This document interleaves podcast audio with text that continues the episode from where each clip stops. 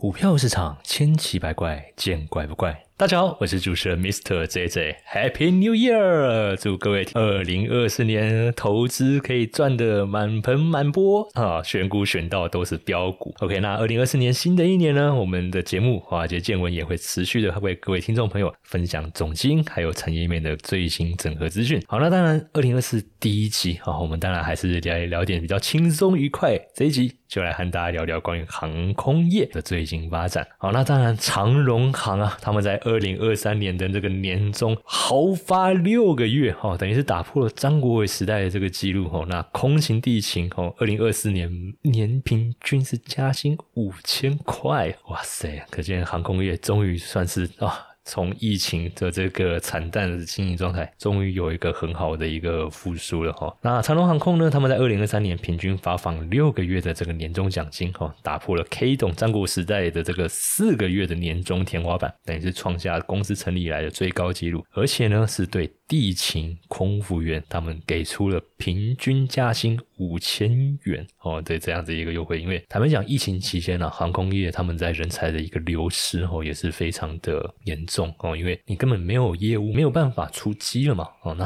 很多他们航空这种客运业者都转为货运哦，来去维持他们的一个。公司的一个经营，好，那这些空服人员、地勤人员，他们到最后就是转去做自己的直播啊，或者一些其他业外的一个收入，因为大家总是要过生活嘛，那你还是要有一定的一个收入，所以在这段期间，他们人才流失哦，非常的严重哦，非常严重。那当然就是透过哦这样子的一个加薪的一个机制哦，来去留住人才。那基本上长隆他们在做这个加薪的一个调配呢，哦，除了五千这个是平均哦，那他们会依照各个职等哦，不管是地。还是空服员，甚至是机组的这个飞行员，他们的那个加薪幅度会依照职等去做各种调整。那飞行员当然调的那个幅度是最高的，因为飞行员他们的那个工作压力也非常之重哦，所以他的那个调薪幅度是从一万一到两万元哦，这样子的一个调整幅度哦，调整幅度。好，所以整个航空业，我们从光从长龙航这一个年终还有调薪这样子的一个资讯，我们就可以了解到整个航空业在疫情之后的一个复。复苏哦，整个疫情因为这个复苏是非常的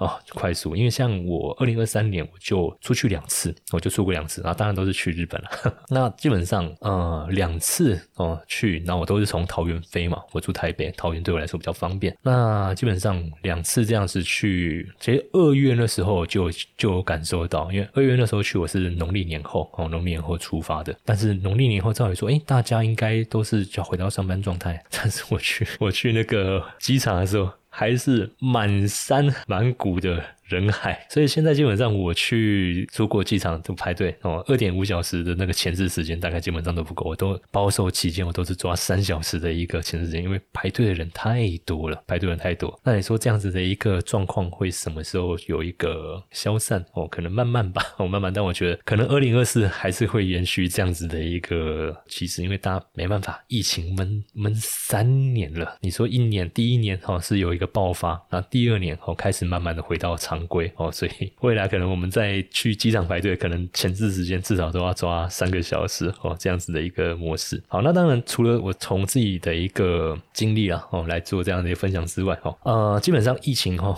过后，全球的这个航空业在复苏哦，在复苏哦，都在复苏，而且呢，他们也开始去锁定了这种高端市场哦，高端市场的一个服务哦，高端市场服务。好，那当然，因为现在以台湾来说的话，它现在二零二四嘛，一月份哦，这个是。元旦新年哦，可是因为我们台湾过的还是传统农历年的这种旧历的这种呃农历年嘛哦，所以航空业者，我觉得台湾航空业者也会推出一些年节的这种新春菜单哦，像以长龙航来说的话哦，他们在开的这种春节菜单里面呢，还包含这种元旦跟世界面包烘焙冠军王这个王鹏杰合作这个长荣航空限定冠军栗香草莓面包，好长哦，好，但是反正总而言之就是有那个栗子香。味的这种草莓面包，OK，所以如果对于这两种水果哦都有喜好的听众朋友的话，哎，不妨可以试试看。然后呢，他们也引进长荣空厨的这个星空传说的。牛三宝面哦，还有全新的这个机上手摇的这个百香金椰香鲜果茶。那基本上他们会在第一季哦，第一季的这个菜单有米其林三星的这个餐厅主厨中村元吉大厨哦，还有中餐厨界的这个教父黄清标大师。田检艺术家、品种牧人，以及呃，又有顶级的这个粤菜行政总主厨哦，许文光哦，许文光操刀设计哇，所以这个等于是钻石阵容的这个新年年菜哦，新年年菜。OK，那长隆航空基本上它新闻稿就指出哦，光是丽香草莓哦，丽香草莓这一个品相，它是在二零一八年哦这个世界面包烘焙大师的这个比赛里面获得评鉴最高分的哦，评鉴最高分哦，而且在二零一九年的这个。国际品鉴哦，品质品鉴组织夺得金牌奖，而且这个面包它是用特制的面团，然后融合在地食材的这个草莓干、小红莓，然后再将核桃浸泡在这个荔枝酒里面啊，形成这种酸甜的果香以及酥脆的口感。好，当然因为我们节目是用听的哦，所以光用我这样光听我这样描述，不知道各位觉得好不好吃？可是我其实光看这样子想象，我自己想象我就觉得好像蛮不错的，我自己都蛮想吃一口。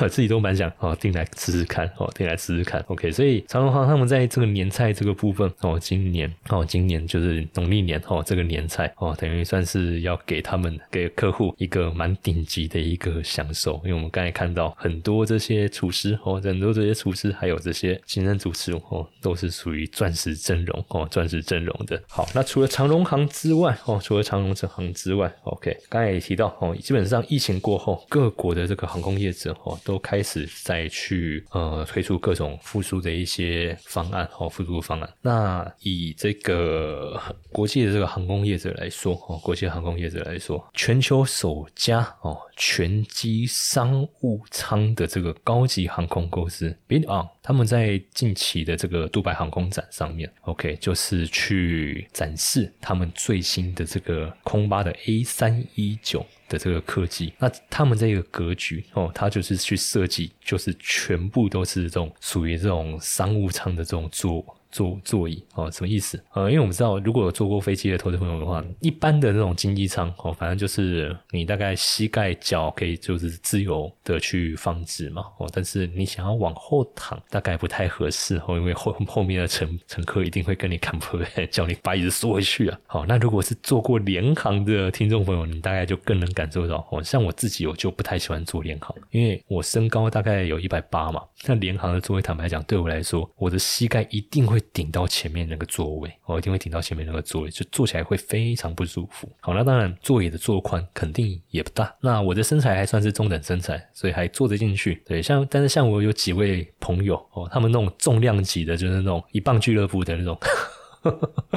一百公斤俱乐部那种，那个基本上你叫他去做联航，那个根本就是叫他找罪受，他根本塞都塞不进去，所以他们一定都是做那种标准的那种呃航空航班的那种经，要么至少也是经济舱，而且可能有时候会需要买到两位置。那与其这样，他就不如直接去买商务舱哦，他这样坐起来也比较舒服哦。因为通常在坐这种飞机哦，不是旅游，要不然就是商务哦。那无论是哪一种，你三四个小时一定跑不掉，那你何必去做一个你会让你身体非常不舒服？的一个状态呢，哦，所以像我自己啊，我自己本身再怎样哦，再怎样，我可能都是去做那种一般航班的那种经济舱哦，一般航班的经济舱，OK，好，但是像刚才 Beyond 他们所提供的这款机型哦，它就就是瞄准高端市场，所以它整台飞机里面没有经济舱，全都是用这种商务舱的规格去设计哦。第一个坐宽哦，坐宽就可以让你坐得非常舒适哦。如果你没有坐过呃飞机的那种商务舱的话，你下次可以去坐那种高铁的那种。商务座位试试看，那个座椅大概就类似那样子哦，那座椅可能就类似那样子的一个座宽哦，然后那个扶把，像我们一般在坐经济舱一排哦，可能就是三个座位嘛，然后像空巴，如果你跑那种比较近程航线、亚洲航线的话，大概就是两侧。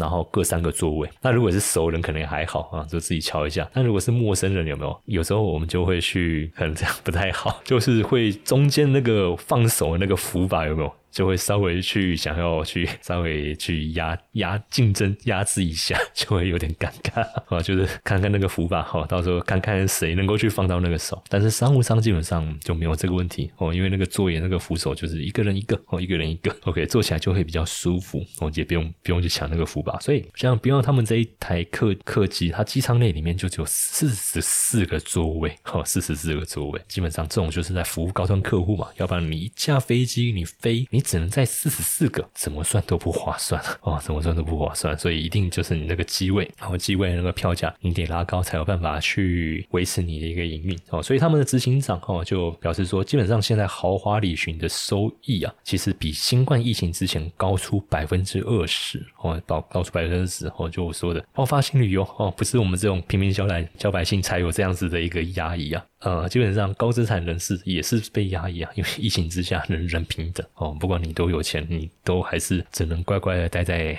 乖在家里，待待待在国内哦。你就算有私人飞机，机场也不见得不见得愿意让你起降哦。所以基本上这个需求，哦，这个需求，我觉得是不管是中产阶级还是高端哦高资产阶级，都会有这样子的一个需求。那不让他们就是在锁定这种哦 奢华旅游哦奢华旅游的这一个族群。OK，所以他们就是去开发这种哦全商务舱座位的这种飞机。那未来估计还要再把机队扩充三十二个架次。OK。所以他们预计就是说，哦，过去五年哦，整个市场的发展，他们观察到哦，体验旅游将是未来五到十年哦增长最快的这种旅游方式。OK，所以他们在二零二三年十一月的时候正式起航，然后是垂空从德国慕尼黑、瑞士苏黎世，还有沙地阿拉伯的利雅得。哦，然后飞往度假胜地的马尔蒂夫哦，因为他们这家航空公司哦，就是马尔蒂夫哦，就是马尔蒂夫哦的航空公司，所以票价会不会很贵？哎，也还好哎。一千七百五十美元起跳，也就是大概新台币五万四千美元，所以他们也不是真的在打那种高资产族群，其实他们在打的是所谓的平价奢华哦，就是你中产阶级，你的收入水收入水准哦有达到一定程度，其实你也可以去享受到说，诶，这种高资产的这种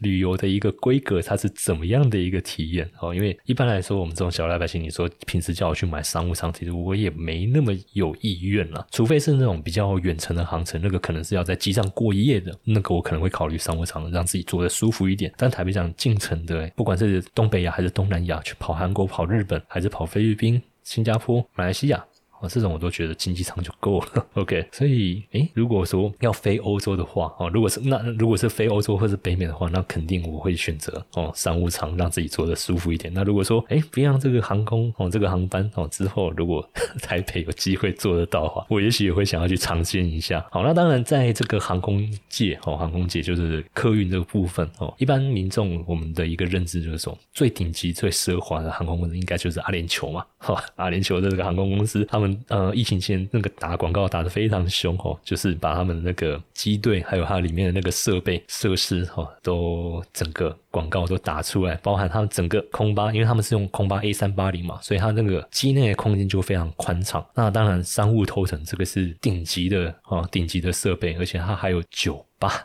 酒吧还有个人的。卫浴设备，你就想象在飞机上，大概就等于是住那种嗯小套房的感觉，小套房那种感觉，就你可以可以去吧台点酒，然后还可以哦有自己个人的一个卫浴设备，可以冲澡淋浴，还蛮爽的。好，所以阿联酋基本上哈，他们的那个机内的这种奢华设备哈，这个大概都是大家有目共睹哦，有目共睹的。那除了阿联酋跟刚才所提到的 Beyond 这两家之外，哦，是不是还有其他航空公司？因为我刚才提到哦，我们一般民众所认知的就是阿联酋嘛，应该非常顶级哦。但是其实呃，我手上最近这份资讯，可能如果哦你没有在留意这种顶级航空哦这一方面的资讯的话，你可能会诶跌破眼镜，想诶怎么会是这样子？怎么会是这样子？OK，因为就头等舱的这个奢华排名来说的话，哦，其实市场上它是有做调查的，全球六大奢华头等舱哦，他们有去做这份的一个调查哦。包含享受独立双人床套房啊、水疗淋浴啊，还有米其林星级餐厅的这种料理哦，它基本上头等舱 哦，头等舱的这种这种待遇，让大家跟你去住那种酒店总统套房的那种感觉是很接近的哦。那排名第一的其实不是阿联酋，是新加坡航空公司。OK，新加坡航空公司他们的服务品质呢，哈，其实多年来一直在国际间拥有极高的评价。哈，那其实他们在二零一九年是被富有航空界奥斯卡之称的这个 Skytrax 评选为全球最佳的头等舱。好，那刚才我所讲的那个独立头等舱套房。哦，里面有双人床，就是由新加坡航空公司所提供的，而且呢，这个双人床的这个套房里面还有三十二寸的这个高画质电视。那我想，如果有坐过飞机的听众朋友们都知道，其实坐飞机有一个环境哦的一个嗯恼人的点，是大概近期近几年技术一直都还没办法克服的，就是那种压力变化，好压力变化。所带来的那个耳朵的那种不适感。那第二个就是飞机的那些机组哦，就是零件机组的那个噪音。基本上，如果哦，如果你有做过经济，如果你是做经济舱的话哦，那个感受一定会更深刻哦，感受一定会更深刻。就是包含引擎声啊，然后比起降的时候鼻轮那个嗯滴的那种声音，一定都会听得到。但是新加坡航空公司，你如果是头等舱的话，隔音一定是一应俱全，哦，一定是因为就是在一个独立空间里面，所以你不会受到干扰。好，如果你觉得这样不够，没有问题，他们还提供 B N O 的。降噪耳机 哦，降噪耳机哦，因为像我自己蛮喜欢戴那种降噪耳机的哦，因为我自己在住台北嘛，所以通勤一定都是坐捷运哦，通勤一定都是坐捷运。OK，那我自己习惯，我自己的个人习惯就是我都会去听哦，我自己想要听的一些节目或者是一些音乐哦。那当然不希望有这种环境音的干扰哦，所以我基本上一定都是戴降噪耳机哦，一定都是在降噪耳机。那坦白讲，你在飞机上哦，你戴降噪耳机的话，就可以拥有更好的一个视。听听媒体的这些体验，OK，那整个机舱的一个套房呢，哈。那基本上你是一定可以拥有完全的个人隐私，而且呢，座舱里面哦，座舱里面刚刚我提到了二十三寸的高画质电视，它不是说哎你前面那个椅子然后有一个小荧幕，不是，它就是给你一个个人套房，那套房里面就是给你一个二十三寸的高画质电视 哦，所以你不会像我们在坐那种经济舱的时候啊，前面那个人如果一直倒下来，我电视就看不到了，躺什么躺，给我翻回去哦，这样子的一个 这样的一个情景不会哦，头等舱嘛，当然就是要住饭店这样子一个模式，那他们当然要你要有这。这样的空间设备一定就是用空巴的 A 三八零哦，因为以现在现有的这个民航机的这种机型来说，A 三八零它的个可利用空间哦是最大哦最大，所以基本上我们如果看到这种比较属于豪华型这种客机的话，大概都是属于 A 三八零这种等级的。好，然后再排名第二的哦，还不是阿联酋，那其实阿联酋到底在哪里？快到了哦，大家不要紧张。好，排名第二是阿提哈德航空哦，它是二零一九年最佳头等舱的这个第二名哦，那基本上。他们的头等舱的这个座位呢，是被打造成犹如空中公寓般的这个豪华。呃，坦白讲，空中公寓这样子的一个的一个形容词，我觉得，嗯，好像还有点有点 low。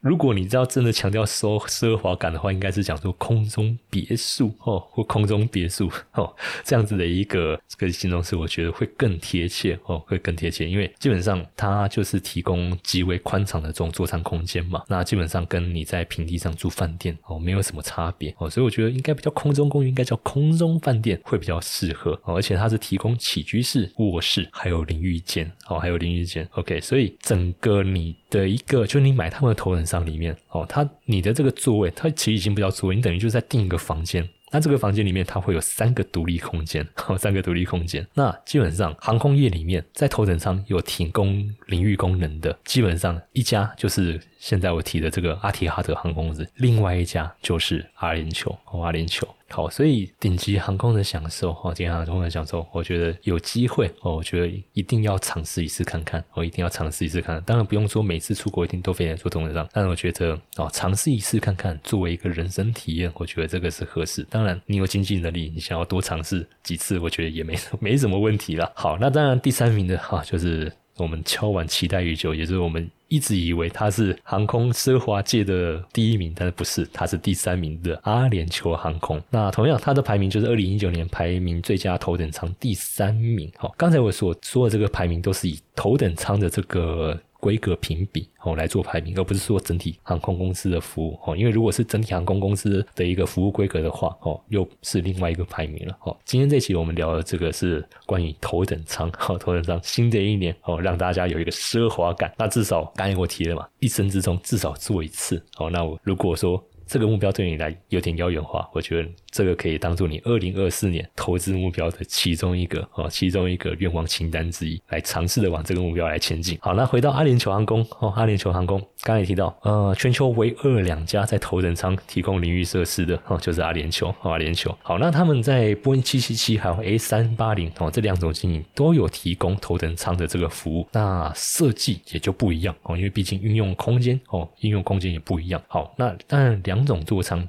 都是为旅客去打造跟私人哦，就是那种饭店那种等级那种，私人空间哦，所以其实头等舱它最讲究的都是个人隐私哦，那也不难理解哦，因为通常会去经常性的哦，经常性的去做这种头等舱的高资产人士、政商名流。演艺圈哦，演艺圈的这些大牌明星哦，球星，他们大概都会需要有这样子的一个私人空间哦，因为可能平时他们就在公共场合的一个曝光哦，那有一个私人空间，对他们的身心哦、精神上也会有一个可以比较放松的一个哦，放松的一个环境。然后呢，就阿联酋来说的话哦，他们在波音七七七哦，波音七七七的包厢里面，它还有附属一个附配一个小型望远镜给你，也就是说。因为我们坐飞机，我们最喜欢看的就是那个往窗外看，然后去欣赏那个云海啊，或者是那个太阳、夕阳的那种哦的那种特别的景观。像我有一次最深刻的哦，最深刻的大概就是台北往外飞的那段时间。那那个时候，其实在地面的时候，我们看就是啊。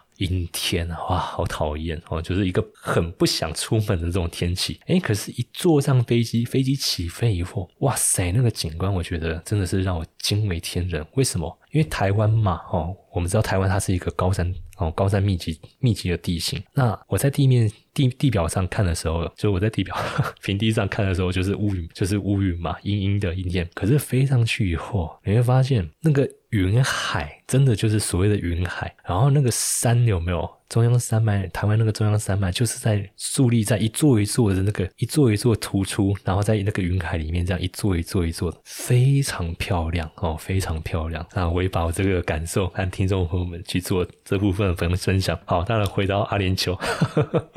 好，阿联酋他们就是提供一个小型望远镜，让。乘客们可以尽情的去享受云层上面的美景哦，因为毕竟呃，如果你是从那种客机的那种观景窗看，其实你能看到的一些景观还有视野是相对比较有限，所以它给你一个望远镜，可以让你有不同的视野哦去观赏哦去做观赏。那在这个机身，如果是你坐中段座位的话，它还有这种所谓的一个虚拟窗户的实景哦，也就是说它可以投影高画质的高空的这个景色，也就是说它在它在机身上哦，就是他们那。个飞机上面，它会架设一些，它会架设摄影机哦，它会架设摄影机，然后呢，哦，然后呢，去投影哦，把那个摄影机拍到那个画面投影在你的那个观景窗上面哦，投影在观，你可以去选择各种不同角度哦，各种不同角度的那个景观机外的这种景观画面哦，算是一种另类的享受。因为毕竟我们如果如如果一般是看的话，就是看只能看到我这个角度能够看到的一个风景嘛。那它这样子的一个虚拟观景窗，诶，你就可以欣赏到不同的这种飞机窗外的这种机外的这种景色。好，那刚才说的这个是 A 三八零的部分，那七七七哦，sorry，刚才说的这个是七七七的七七七的这个设计。那 A 三八零的话呢，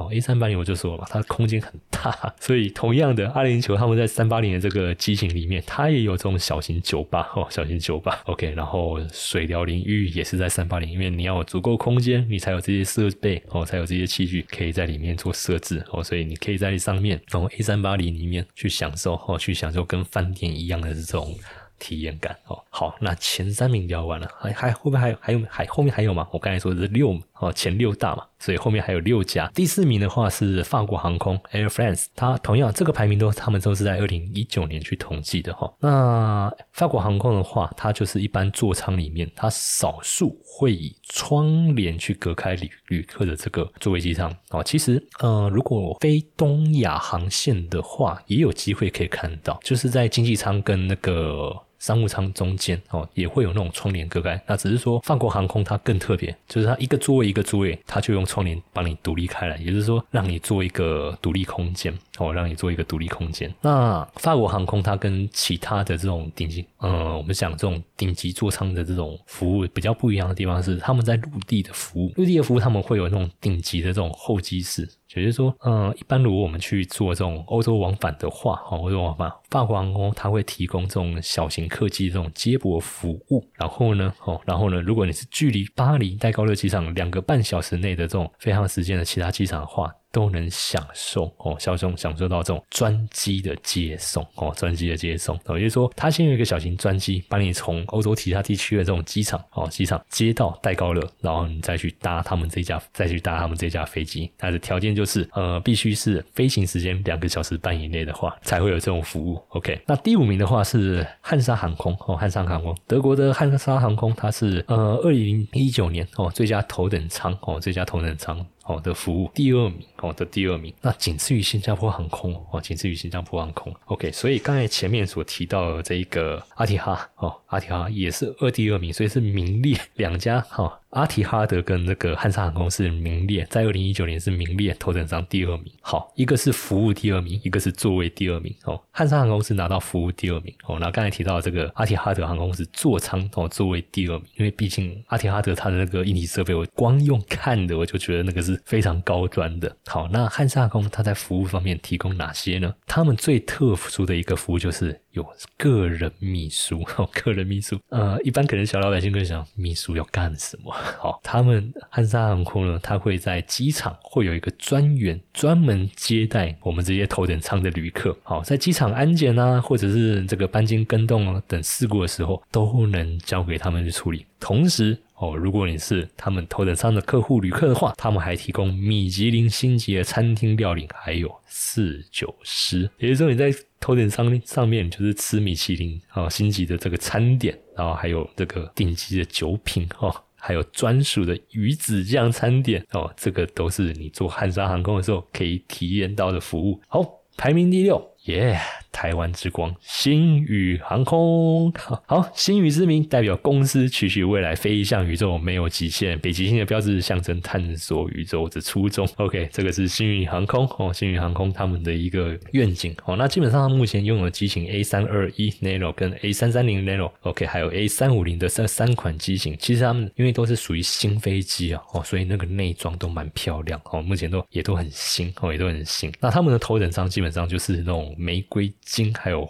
黑灰皮革组成，哦，真就是那种诶很高档的那种装潢，哦，很高档那种装潢，哦，因为 K 总就知道他算也算是非常有品味，哦，也算是非常有品味品味，所以他在装潢这些细节都讲究的非常注重。然后他的座椅，它是采用这种零座零座零重力的这种座椅，哦，因为头等舱它基本上加宽嘛，所以它一定都可以让你全部躺平。好，然后它是采用 NASA 太空科技导入哦，这个零重力就是你感受不到居力哦，什么意思？因为我们在飞机起降的时候，没有你会有那种贴背感。哦，贴背感，那有些人其实不太喜欢这种感觉，因为感觉身体就被这种东西压着，哇，不舒服嘛。那 NASA 这种零距离的这种模式的话，哦，基本上它就可以让你降低这样子这种压迫感，而且呢，因为它可以去调整最佳的仰角乘坐，哦，可以降低这种血液循环压力，哦，因为坐久总是那种腿麻脚酸，哦，就算是那种经济舱、商务舱，你坦白讲，坐久了，哦，坐久你还是会想要起来活动一下。诶，那坐他们这种零座椅座椅，哦，你可以用那种更加舒适的角度，更加舒适的角度哦，去享受哦，去享受这个旅程。OK，他们还有娱乐系统哦，娱乐系统。OK，在座位前方还有设置个人这种置物空间。然后呢，每个旅客哦，随时都有这个 mini bar 可以享用各式饮料。而且都有三十二寸四 K 超高画质的个人荧幕，OK，所以可以看电影啊、游戏娱乐，这个基本该有的娱乐都有。那只是说媒体的体验哦，他们设备都是用最新的哦，都是用最新的这样子的一个体验。所以今天这期节目呢，哦，就是想要和大家大家分享新的一年新的开始哦，那我们也有一个。新的目标哦，新的目标哦。如果你本身就已经经常在做头等舱的听众朋友的话，可能会觉得没什么哦。但呃，如果是一般投资朋友像我这样子的市井小民的话，哎，不妨二零二四年哦，趁着现在航空业者都想要去推出这种所谓的平价奢华这种体验旅游，我觉得我们不妨可以把这样子的一个旅游规划作为今年的目标之一哦。今年目标之一，那我们就是努力投资，那赚到了钱，哎，可以拨一点点预算。来奖励自己今年辛劳的一年，今年辛劳一点，才刚开始就要讲辛劳，好像不太对哦。但还是祝各位哦，在新的一年、新的一年都可以投资事事顺利。华尔街见闻人呢，在二零二四年这个新的年度第一个月，我们也会哦举办一些好礼的活动。来分享给各位听众朋友们，那也请听众朋友们持续的收听我们的节目。那接下来我们一月份的活动上线之后，我就会在节目中和大家分享如何参与，如何去领取这些超优质的这些奖项。好，那这期节目呢，我们就到这边告一段落，谢谢大家。